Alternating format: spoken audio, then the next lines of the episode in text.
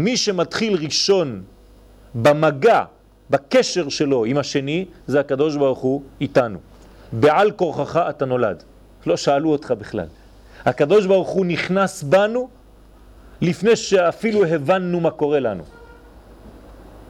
אז הוא היוזם הראשון. תמיד הדברים באים מלמעלה. ראינו בניסן אופן דומה. לא, זה משהו אחר. התערותא דלתתא זה כשיש כבר את המטה. כשהמעלה ברא כבר את המטה. ואז הוא נותן לו אפשרות להתעורר. אבל אם הוא לא היה בורא, אם הוא לא היה יוזם את אותו מטה, אז מה יש להיות להתעורר? אין אפילו אדם שיתעורר. לא, אבל אני מסביר. כשהקדוש ברוך הוא בורא את העולם, זה היוזמה הראשונה שלו, נכון?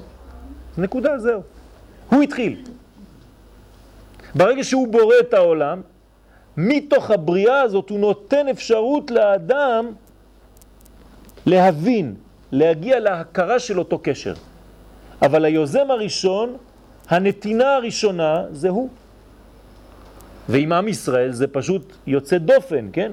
חיי עולם נטע בתוכנו. אנחנו לא יכולים לעשות אחרת, אין מנוס. אנחנו תקועים באלוקות שלנו, במרכאות, כן? אין לנו אפשרות לברוח מזה. אתה יכול לנתק את עצמך, לסגור את כל התריסים בבית, אז בסדר, הוא יחכה, זה לא יצא אצלך, זה יצא אצל הבן שלך או אצל הנכד. בסוף הכל חוזר. כי אתה לא יכול אחרת. יש לך דרישה כל כך חזקה, פנימית, שדוחפת, שלא מאפשרת לך אפילו לנוח לרגע אחד. אין אפשרות. לא שואלים אותנו אפילו. זה נקרא כפה עליהם את ההר כגיגית. אז ראינו בניסן אופן דומה, ששם ירד השם להושיע את ישראל, ובאייר הייתה עבודה מצד האדם דווקא, ממטה למעלה. תמיד, החודש הראשון, החלק הראשון זה יוזמה אלוקית, והיוזמה שלאחר מכן זה יוזמה אנושית. תראה לי מה קיבלת ממה שנתתי לך. השלב הראשון שייך לבחינת הכלל, תמיד. והשלב שבא אחריו מתייחס יותר לפרטים.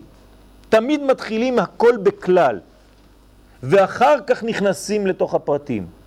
הקדוש ברוך הוא בורא קודם כל את נשמת ישראל הכללית, ומתוך נשמת ישראל הכללית אנחנו הפרטים קיימים, נולדים. נולדים ומתים. אבל זה לא משנה כלום. הכלל הגדול הזה קיים כבר לפני, ותמיד הוא קיים. נצח ישראל זה הנשמה הזאת, לא ישקר, לא יכול למות. אז תמיד מתחילים בכלל, נכנסים לפרטים. גם בחיים שלנו. אם אני רוצה להסביר נושא, אני לא יכול להיכנס לפרטים. אני חייב קודם כל להגדיר, במרכאות, כי קשה להגדיר מאוד את הכלל, אבל לדבר עליו. ורק אחר כך להתחיל להיכנס בפרטים. אם לא, אתה לא מורה טוב. אתה חייב קודם כל להראות את התמונה הכוללת, ואז להיכנס לפרטים. ככה הקדוש ברוך הוא עושה. הוא מלמד אותנו, הוא המחנך הגדול. לעבודת המידות, לנתינת שיעורים, המכשירים כלים לקבלת האור. כן? כשאני אומר פה שיעור, אני נותן שיעור גבול, כן? מידה. זה נקרא נתינת שיעורים, גבולות, מידות. אז קודם כל אני מדבר על הגדול, אחרי זה אני בונה לעצמי מידות, תיקון של מידות שיאפשרו לקבל את הגדול הזה. כי בלי המידות, בלי השיעורים, בלי הגבול, בלי ה... כן? הקונטור, בלי הכלי, אין לי אפשרות לקבל את הכלל הגדול הזה. אבל הכל מתחיל בכלל, ואחרי זה מבקשים ממני, דורשים ממני לבנות מידות שיכולות לקבל אותו. גם כאן, לאחר מתן תורה בסיוון, הנה הגיע זמן קבלת התורה בתמוז, תשימו לב, מתן תורה בסיני וקבלת תורה בתמוז. אז בטח אתם שואלים על מה אני רוצה לדבר, כי לא ראינו כלום בתמוז, נראה לנו חודש ריק, אין כלום. חורבן. החילוק בין שתי הבחינות מופיע במיקום החודשים בלוח הזמן. תשימו לב, החודש השלישי והחודש הרביעי. החודש השלישי זה הנתינה, והחודש הרביעי זה הקבלה. ככה אמור להיות. בואו נראה מה קורה. למה קודם כל? לפני שנכנסים לטקסט. שלוש זה עדיין בניין אלוקי. ארבע זה כבר בחינה שהגיעה לארץ. יש לנו כלל בקבלה, מדרגה שהיא בת שלוש, זה עדיין ירידה ממעלה למטה. שלושה רגלים, הקדוש ברוך הוא יורד. יש לו שלוש רגליים בעולם הזה, שלושה רגלים. פסח, שבועות, סוכות. מה שאני עושה כדי לקבל את אותה מדרגה אלוהית, זה כבר החלק הרביעי, זה נקרא בחינה ד'. למה? כי המלכות, החלק של בני האדם נקראת דלה וענייה. דלת לה מגרמה כלום, כך אומר הזוהר, מדרגה שאין בה כלום. זאת אומרת שהיא דלה וענייה, היא מדרגה של דלת, היא נקראת בחינת דלת מעבר, אבל קוראים לה גם דלת. דלת ודלת זה אותו דבר. זאת אומרת שאין בדלת שום כוח אלא מה שהוא מקבל, מה שעוברים דרכו. אז הבחינה הרביעית היא סוגרת את המעגל, זה כמו ריבוע. כשהגעת לריבוע אתה בעולם הזה. כשאתה עדיין בעיגול, אתה עדיין בעולם עליון, כי העיגול בעצם הוא משולש בפנים, כן? בתוך העיגול יש משולש. לכן העיגול הוא עדיין עליון, והריבוע, מבחינת הארבע, זה כבר העולם שלנו. עיגול בתוך ריבוע, כן? זה חיבור בין העולמות. כי העיגול הוא לא עיגול באמת, הוא נקודה. אני קצת נכנס יותר עמוק, אני מקווה שאתם מבינים. זאת עיגול זה נקודה וריבוע זה בעצם כבר גבול, זה כבר מידות. כמו י' וה'. י' זה העיגול, ה' זה כבר בניין, יש לו מידות, יש לו נפח. יש לו רוחב, יש לו גובה ויש לו עומק, הנקודה שבפנים. אז בניתי קובייה כשכתבתי ה'. ביוד יש לי פוטנציאל, הוא יכול ללכת לכל הכיוונים ולבנות כל מיני צורות. ושתי אותיות הן שתי אותיות ההתחלתיות של י' כ' ו' כ', שם השם. הכל מתחיל מנקודה, מיוזמה אלוהית, ואחרי זה זה בונה ריבוע, שזה כבר יותר מוחשי. הריון. אז זה ההבדל בין השלוש לבין הארבע. חז"ל אומרים ברמז, במסכת שבת, קד, ג' ד', גומל דלים. הנה, ג' זה הגומל, זה מי שנותן, ד' זה הדל, אין לו שום דבר, בצרפתים אומרים כדל, כן? אין לו כלום. אז כמו ד', ג' גומל לד'. הג' הוא הגומל, נתינה והשפעה, והד' היא המקבלת ונקראת דלה וענייה. אם נרחיב את הרעיון נראה שכך הוא בסדר העולמות אשר ג' משפיעים ברביעי, תמיד. ואני כאן נותן את הדוגמה, כי עולמות, אצילות, בריאה ויצירה, זה שלוש, כולם בבחינת משפיע ביחס לעולם הרביעי שנקרא עולם העשייה, שהוא המקבל. אז אנחנו רואים שלוש שנותנים לרביעי, כמו שלוש אותיות בשם השם, י' כ' ו', זה שלוש מבחינת נותן, זכר. רק הרביעית היא ממש נקבה, מקבלת. הרביעית זה ההי האחרונה שבשם, היא מקבלת מכל השלושה. ואסור לנו לטעות ולחשוב שהבחינה הרביעית גרועה, חז ושלום, כי אין לה כלום, אז אתה אומר אולי היא גרועה, מגימל שלפניה? לא, כי אדרבה. כל תכלית בריאת העולם הייתה שנתאווה הקדוש ברוך הוא לא, להיות לו דירה בתחתונים. כך אומר המדרש בתנחום, הפרשת נשוא. הפוך, כל עוד ולא הגעת למדרגה הרביעית הזאת, לא עשית כלום. הכל נשאר בכוח, בפוטנציאל. בנתינה אמנם, אבל אם אין לך קבלה, למי אתה נותן? אתם יודעים שזה הרבה יותר סבל לתת למי שלא מקבל, מאשר לא לקבל. מי סובל יותר? זה שנותן או זה שלא מקבל? זה שנותן ולא מקבלים ממה שהוא נותן. זה סבל איום ונורא. כן? יותר ממה עגל רוצה לינוק, הפרה רוצה להניק. וקשה לה כשלא מקבלים. רבי שלום שרעבי עליו השלום, המקובל, זצ"ל, היה אומר, יש לי יהלומים ואין לי למי לתת אותם. אתם יודעים מה זה סבל של רב שיש לו חוכמה גדולה ואין לו תלמידים די גדולים שהוא יכול לה, להעביר להם את החוכמה הזאת? הוא פשוט נהרס מבפנים. יש לו אור ואין לו למי לתת, אין לו כלי. זה איום ונורא, זה סבל. כלומר, עצם הירידה לבחינה ד' היא התכלית של השלמות. כשהדברים מגיעים למימוש בחומר גשמי בעולם הזה ממש. זה תכלית, זה מה שהקדוש ברוך הוא רוצה. להפך, חז ושלום, כשלא מאפשרים לרוחניות להתלבש בחומר, אז מתחיל החורבן והגלות. הנה, זה חורבן. מידה כנגד מידה. כי אתה לא רוצה לקבל מהכוח שהוא המנוע, אז אין לך כלום, אתה מתרוקן מתוכן, אתה מתנתק. זה החורבן האמיתי. זה כשמתנתקים מהשורש האלוקי שבנו, שנותן לי הוראות ואני פשוט סגור ולא שומע אותן. החלטתי לסגור את המעבר האלוקי בי. אני לא פועל עם אל, אני כאילו פועל נגד אל. אני מתנגד להופעתו דרכי בעולם. זה החורבן. התחלת העבודה בזיכוך החומר היא בחודש תמוז. אנחנו עכשיו בחודש שבו מתחיל התהליך של זיכוך החומריות. וביחד עם החום הטבעי של חודש זה, כן, חם בחוץ, צריך כל איש ישראל לעורר אצלו חיות וחום בעבודת השם. אני כאן נותן רמז. למה חם בחודש תמוז? כדי לחמם את האדם בעבודת השם. ודווקא אז הוא בורח לים. זאת אומרת שאנחנו היום בחודש הזה צריכים להתעורר ממש לעבודת השם.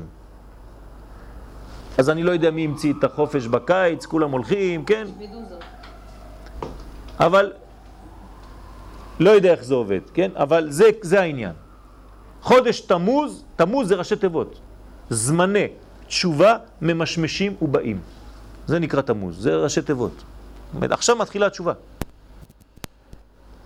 בחודש תמוז היינו אמורים לקבל את לוחות העדות, לא לשכוח. משה יורד בי"ז בתמוז עם הלוחות, זאת אומרת, אני לא מדבר על הפוטנציאל של חודש סיוון, של מתן תורה. מה היה במתן תורה? דיבורים, קולות, אבל היה משהו של לתפוס ביד? לא. מתי הדבר הזה שאתה תופס ביד? מתי התורה הזאת ששמעת יורדת לעולם הזה? באיזה חודש? תמוז, י"ז בתמוז. היינו אמורים לקבל את התורה כאן, בעולם הזה. החידוש לעומת מתן תורה בסיוון הוא שכאן הדיבורים התלבשו בחומר. זה לא דיבורים באוויר, זה דיבורים שהתלבשו בחומר, בלוחות. והן יורדות ביחד גם הדיבור וגם החומר של הדיבור לעולם הזה. נשמה וגוף. חודש תמוז מאפשר ביסודו הפנימי לאחד בין הנצח האלוהי לבין החומר של העולם הזה. אתם יודעים איזה חודש חזק זה? זה מה שהיה אמור להיות בפוטנציאל. ככה נברא החודש הזה. לחבר שמיים וארץ, הלוחות יורדים. רק אנחנו, בשכל שלנו, תמיד רואים את הכוס הריקה. מה זה חודש תמוז בשביל כולם? שבירת הלוחות, חטא העגל, חורבן, כן, רואים רק את השלילי. אתה לא יכול קצת לחשוב בצורה מקורית ולומר שזה החודש שמסוגל כבר בבריאת העולם לקבל בו את התורה, את הלוחות. זה האמת. נכשלת נכון, שברת נכון, אבל זה לא מה שקרה מלכתחילה, זה מה שהיה צריך לקרוא בהתחלה, זה חיבור. וכשבני האדם מתמכרים להצלחות הזמניות של חמדת הממון וכו', כן, חושבים רק על חיצוניות, הם עושים את עגל הזהב, חוזרים על אותו עניין. זאת אומרת שהחודש הזה, שאמור להיות חיבור של שמיים וארץ, אז האנשים מתמכרים בו לתאוות גופניות וגשמיות. זאת אומרת שאנחנו חוזרים ומשחזרים את חטא העגל, חז ושלום. וכשזה כאן, מתפרק החיבור בין הרוח והגשם. והאותיות שבלוחות חוזרות למקורן בקודש, ומניחות את האבנים כגוף בלי נשמה. אז אתה הופך להיות כבד. זוהי שבירת לוחות העדות. דהיינו, ההפרדה בין החלק הרוחני שנקרא עדות, זה העד, זה הדעת, עדות מלשון דעת, זה להפריד את זה לחלק הגשמי הנקרא לוחות. לכן זה שם מורכב משני דברים, לוחות העדות. יש בו לוח ויש בו עדות. עדות זה נשמה, לוח זה מסך, שעליו אני מקרין את הנשמה. זאת אומרת, כשאתה שובר את הלוחות, אתה מפריד בין נשמה וגוף. דור שרודף ומחפש רק שלווה גשמית. זה לא שאני רוצה לבנות איזה משהו, אני רוצה רק שקט. שיעזבו אותי בשקט, כי כבר לא יכול יותר. כן? זה נקרא שלווה גשמית, והנאות חולפות, זה חולף מהר מאוד. הוא דור שחוזר על חטא העגל ועל השבירה שבאה אחריו, חז ושלום. זה חטא העגל האמיתי. אמרתי לכם כבר כמה זה בגמטריה עגל. כן? כמה זה? עין, 70, ג' זה 3 ול' זה 30. 103. בדיוק גמטריה של אוסלו. כן? זה חטא העגל המודרני. א' ו' ס' ל' ו', תשימו לב, אוסלו, בדיוק 103. חטא העגל. אלא שהמחלה יכולה לבוא גם מן הצד הכביכול רוחני. זאת הבעיה. הדתיים. של הדברים. כשלומדים תורה, עכשיו אני מדבר דווקא על אלה שלומדים תורה, עלינו, כי אנחנו אשמים בכל הדבר הזה. בגלל דבר אחד, שאנחנו סוגרים את לימוד הפנימיות לאנשים ולא מאפשרים להם לראות את התוכן הפנימי של התורה ונותנים רק לוחות, בלי עדות. כשלומדים תורה מבלי להתייחס לנטייה הפנימית והנשגבה שבה, לקבוע הלימוד והעניון במרומי החוכמה האלוהית שהיא כוללת האגדה בכללה, כאשר צווחו על זה מעולם אנשי הסגולה שבכל הדורות הגדולים שבישראל תמיד צעקו על זה מבעלי העיון בקבלה ובחסידות אפשר גם כך לשבור את הלוחות חז ושלום. בלי הלימוד הזה הלוחות גם כן נשברים. ראה עקבי הצון, עבודת האלוקים, קמ"ג הרב קוק זצ"ל.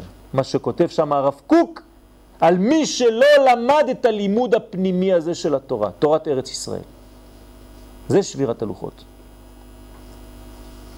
מי שחושב שבלי עשייה רוחנית אפשר לשלוט על החיים, אינו אלא טועה. כשאין חיבור בין השמיים והארץ ולא חשוב באיזה תחום עסקינן, נמצא האדם חשוף להשפעות חיצוניות מצד הכוכבים והמזלות כי הוא תחת שליטתם.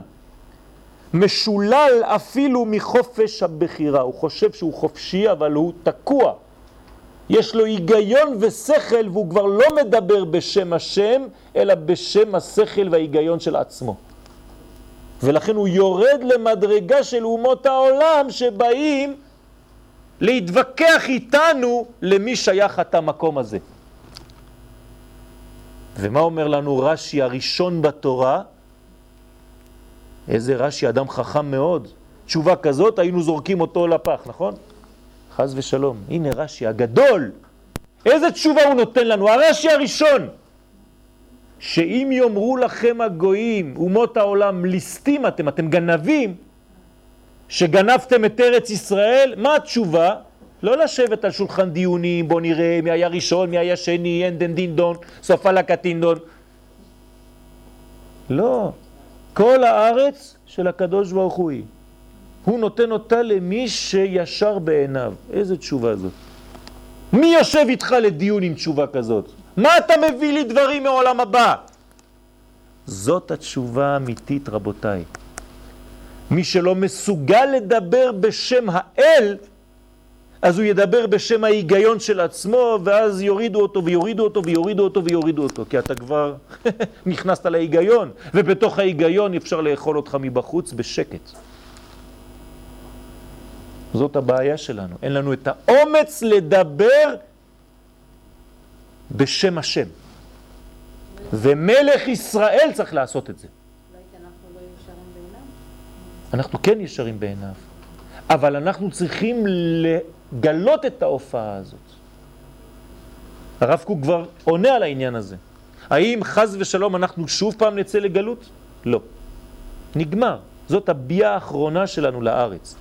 אז אפילו מה שקורה כאן, כן, זה לא הסוף של עם ישראל בארצו, הפוך. רק שכל התהליך כן מוביל אותנו לדבר בשם השם. בינתיים אנחנו לא מדברים עדיין בשם השם, אלא בשם ההיגיון. זה בושה לדבר בשם השם, כן? זה, זה, זה מין האדם שהוא לא נמצא כאן. בוודאי, מה, מי שמדבר היום בשם השם הוא משוגע, קוראים לו מתנחל. אדם כזה הופך להיות, אדם שכן לא נכנס לזה, הופך להיות עובד כוכבים ומזלות, פשוט מאוד, זה עבודה זרה. כי הוא עובד את עצמו, את ההיגיון ואת הרציונל. העולם הזה נברא על ידי אותיות, לשון הקודש. כמו שאנחנו אומרים, ברוך שאמר והיה העולם. ברוך אומר ועושה. כשמעמיקים בסוד האותיות, מגלים את הגנוז ברובד הזמן. אז מה זה? בוא נראה. אותיות החודש. חודש תמוז קשור לכוח הלבנה, ירח. זה הכוכב ששולט בחודש, לבנה. מזל החודש, סרטן. בספרים הקדושים כתוב שהלבנה נבראה על ידי האות ת'. זאת אומרת, הקדוש ברוך הוא ברא את הלבנה, את הגלגל הזה, על ידי אות ת'. זה האות שלה. זה הנשמה של הירח. ומזל סרטן נברא על ידי האות ח'. ואם שני אלה מופיעים לי בחודש תמוז, לפי ספר יצירה שנתן לנו אברהם אבינו, בחוכמתו הגדולה, אז שתי האותיות של החודש זה ח' ות'. מה זה אומר לנו? תכף נראה. בספר שמות כתוב, פרק ב', פסוק ב', ותצפנהו שלושה ירחים. על מי מדובר? משה רבנו. כשהוא נולד, אימא שלו מחביאה אותו, מסתירה אותו שלושה חודשים. יוכבת הסתירה את בנה הנולד משה בתוך תיבה במשך שלושה חודשים. לפי פשוטם של דברים, נולד משה כשהייתה אמו בחודש השישי להריונה. ילדה אותו בחודש השישי.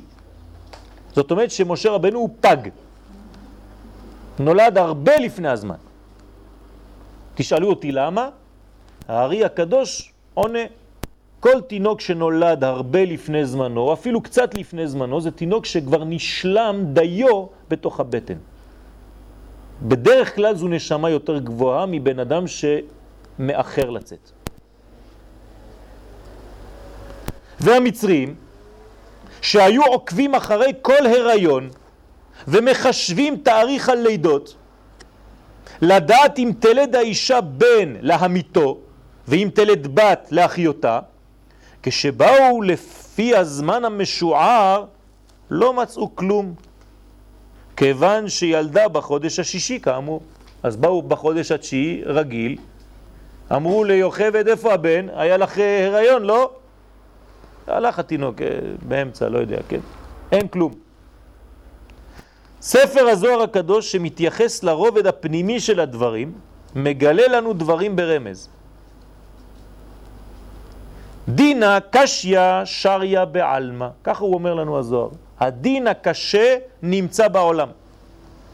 שלושת החודשים שבהם היה צריך להצפין את משה הם תמוז, אב, טבת. אז תגידו לי, אז איזה הריון זה? לפחות שיהיה שלושה חודשים אחד אחרי השני.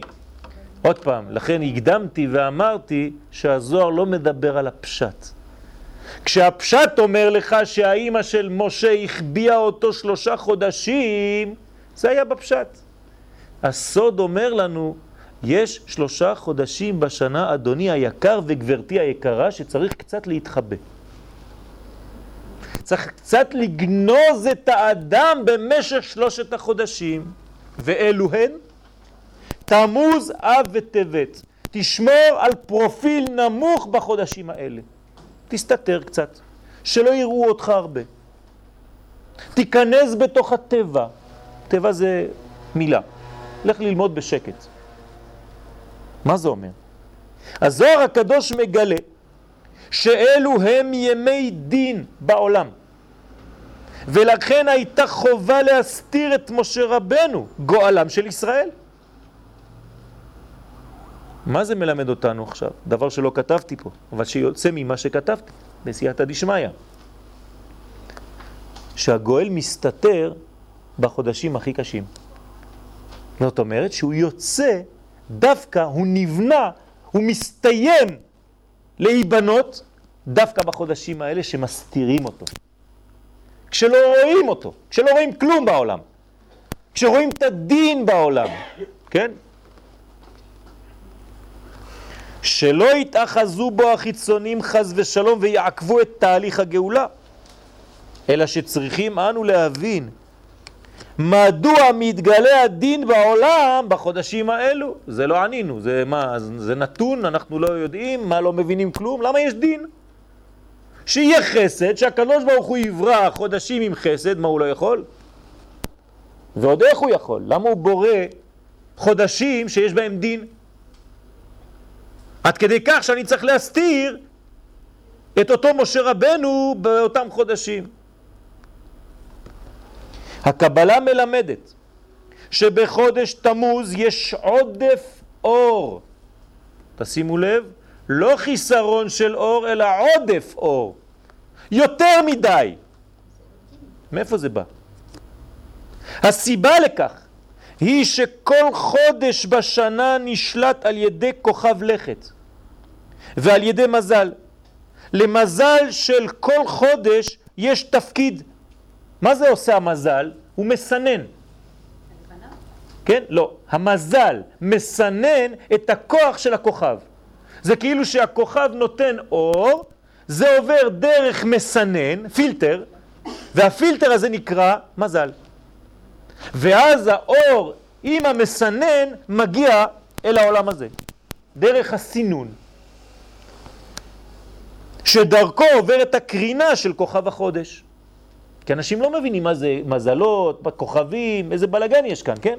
עכשיו אני מסביר לכם בצורה פשוטה מאוד. הכוכב זה כמו אור, הוא עובר דרך פילטר שנקרא המזל של החודש. והמזל מאפשר נזילה, לכן קוראים לו מזל. כן, זה נזיל, משם זה נוזל. מזל טוב, נזילה טובה. למשל, בחודש תמוז, תקרין הלבנה, יש סרט. מי נותן את הסרט? הירח, הלבנה. זה תמוז. תקרין הלבנה את אורה דרך המסנן סרטן, כי זה המזל של החודש. אז הסרטן, המזל סרטן הוא מסנן, הוא הפילטר של הלבנה. והנה רואים אנו שעשרה חודשים בשנה נשלטים על ידי חמישה כוכבי לכת. יש רק חמישה כוכבים שמתעסקים ב-12 חודשים. איך יכול להיות דבר כזה? כלומר, שעל כל שני חודשים שולט כוכב אחד. שבתאי על שני חודשים טבת ושבט. צדק, ג'ופיטר, על שני חודשים כסלו, אדר. מאדים, מרס, שולט על ניסן וחשוון. כוכב נוגה שולט על חודשי אייר ותשרה, וכוכב, זה גם כוכב שנקרא כוכב, שולט על סיוון ואלול. שני כוכבי לכת מתוך השבעה שולטים כל אחד מהם רק על חודש אחד בשנה. כי יש שבעה כוכבי לכת.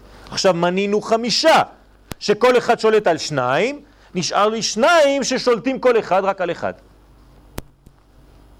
ואלו הן החמה על חודש אב והלבנה על תמוז. השמש והירח, תמוז ואב.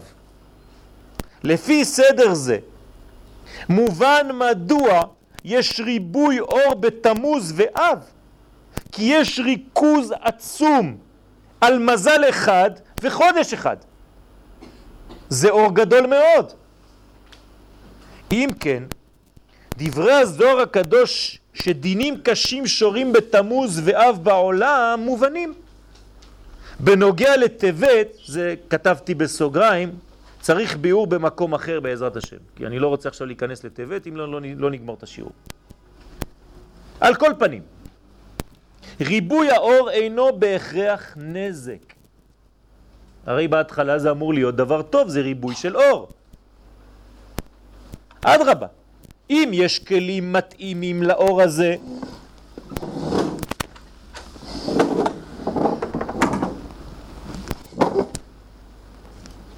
יהיה השפע גדול וטוב לעולם. רק אני צריך להכין כלים. האור ישנו, יש הרבה אור. כאן מתחילה עבודת האדם, וכאן בדרך כלל מתחילות גם הבעיות. בהתאמת הכלים לאור המתפשט ממעלה למטה.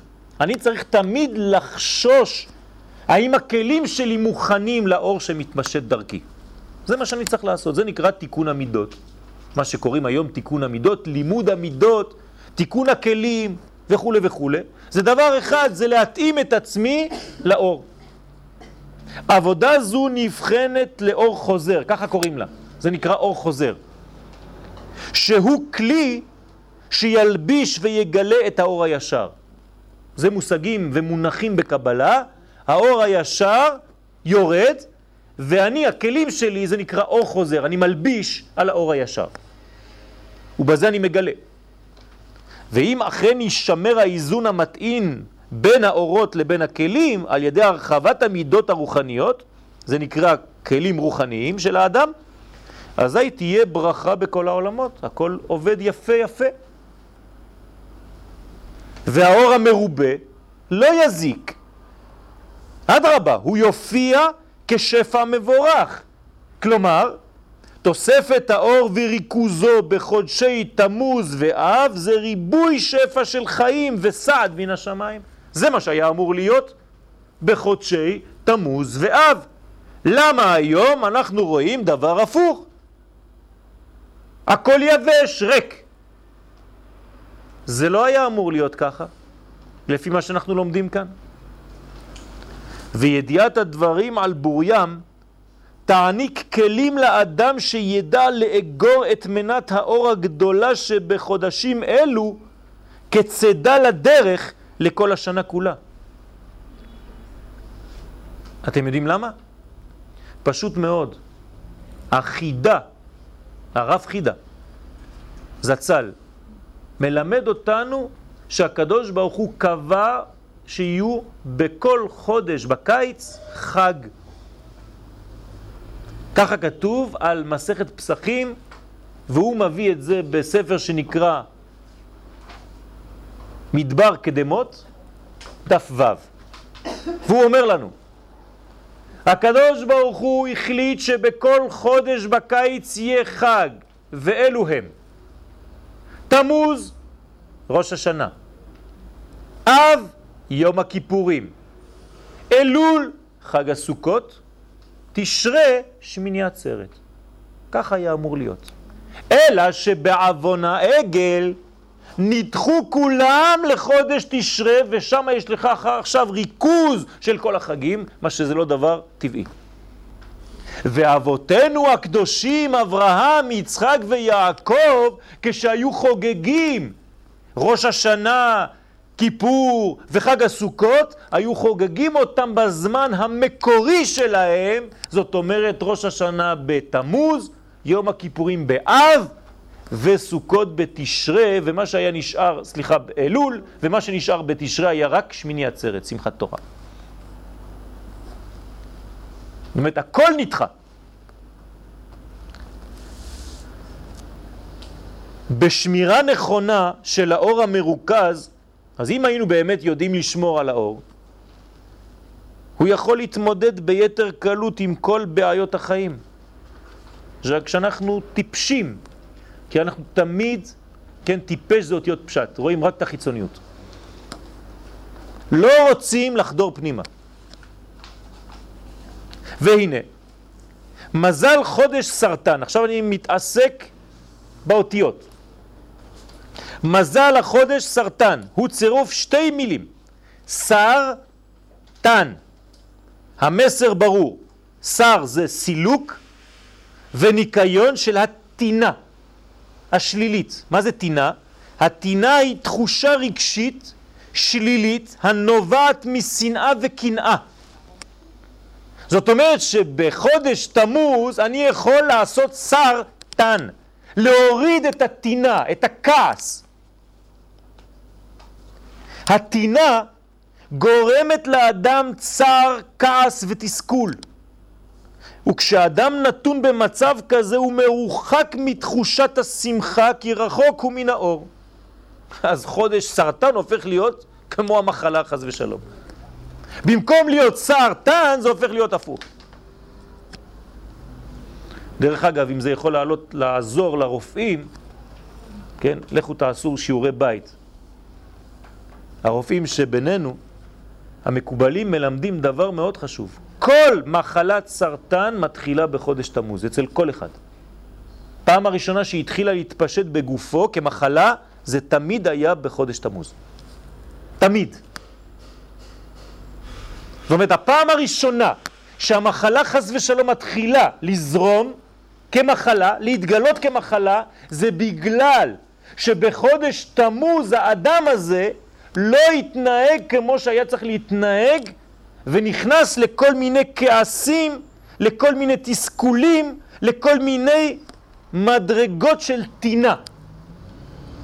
וצריך להזהיר ברפואה מונעת, רוחנית, לכעוס בחודש תמוז. וזה היצר הרע. כל הכעסים, כל המריבות, כל הלחץ בחודש תמוז. צריך להיזהר מאוד להירגע. בחודש תמוז גנוזה היכולת להסיר טינה ושנאה המולידות מחלות נפשיות שגוררות אחריהן מחלות גופניות, חז ושלום. כי תמיד זה בצורה הזאת, כן? זה מתחיל מהנפש ועובר לגוף. הקבלה מעניקה לנו כלים שיש באפשרותם לעזור למנוע חורבן חיים. כשלא משתמשים בכוח דחיית הרע בחודש תמוז, כשלא מסלקים אותו, כמו שלמדנו עכשיו בסרטן, כשלא מסירים את הטינה, אפשר להגיע לחורבן בית המקדש שהוא בעצם הביטוי לכל החורבנות. אנחנו קוראים לזה חורבן בית המקדש, אבל זה ביטוי של הכל. בחיינו הארציים, הטוב והרע משמשים בערבוביה. ותכלית עבודתנו עלי אדמות היא הבירור התמידי בין הטוב לבין הרע. קראנו, קראנו לזה קליפת נוגה. פה אנחנו עובדים, תמיד עושים ברורים. זהו סוד קליפת נוגה, שכל התיקון נמצא בה להפוקה, כן, הפך מג' הקליפות הטמעות. להפוקה זה, זה, זה לשון גמרא, להפוקה זה להוציא מי, חוץ מי, נפקה בארמית. מהי נפקה מינה? כן? להפוקה, להוציא מכל הגימל קליפות הטמעות. זאת אומרת שיש לנו בסך הכל ארבע קליפות. שלוש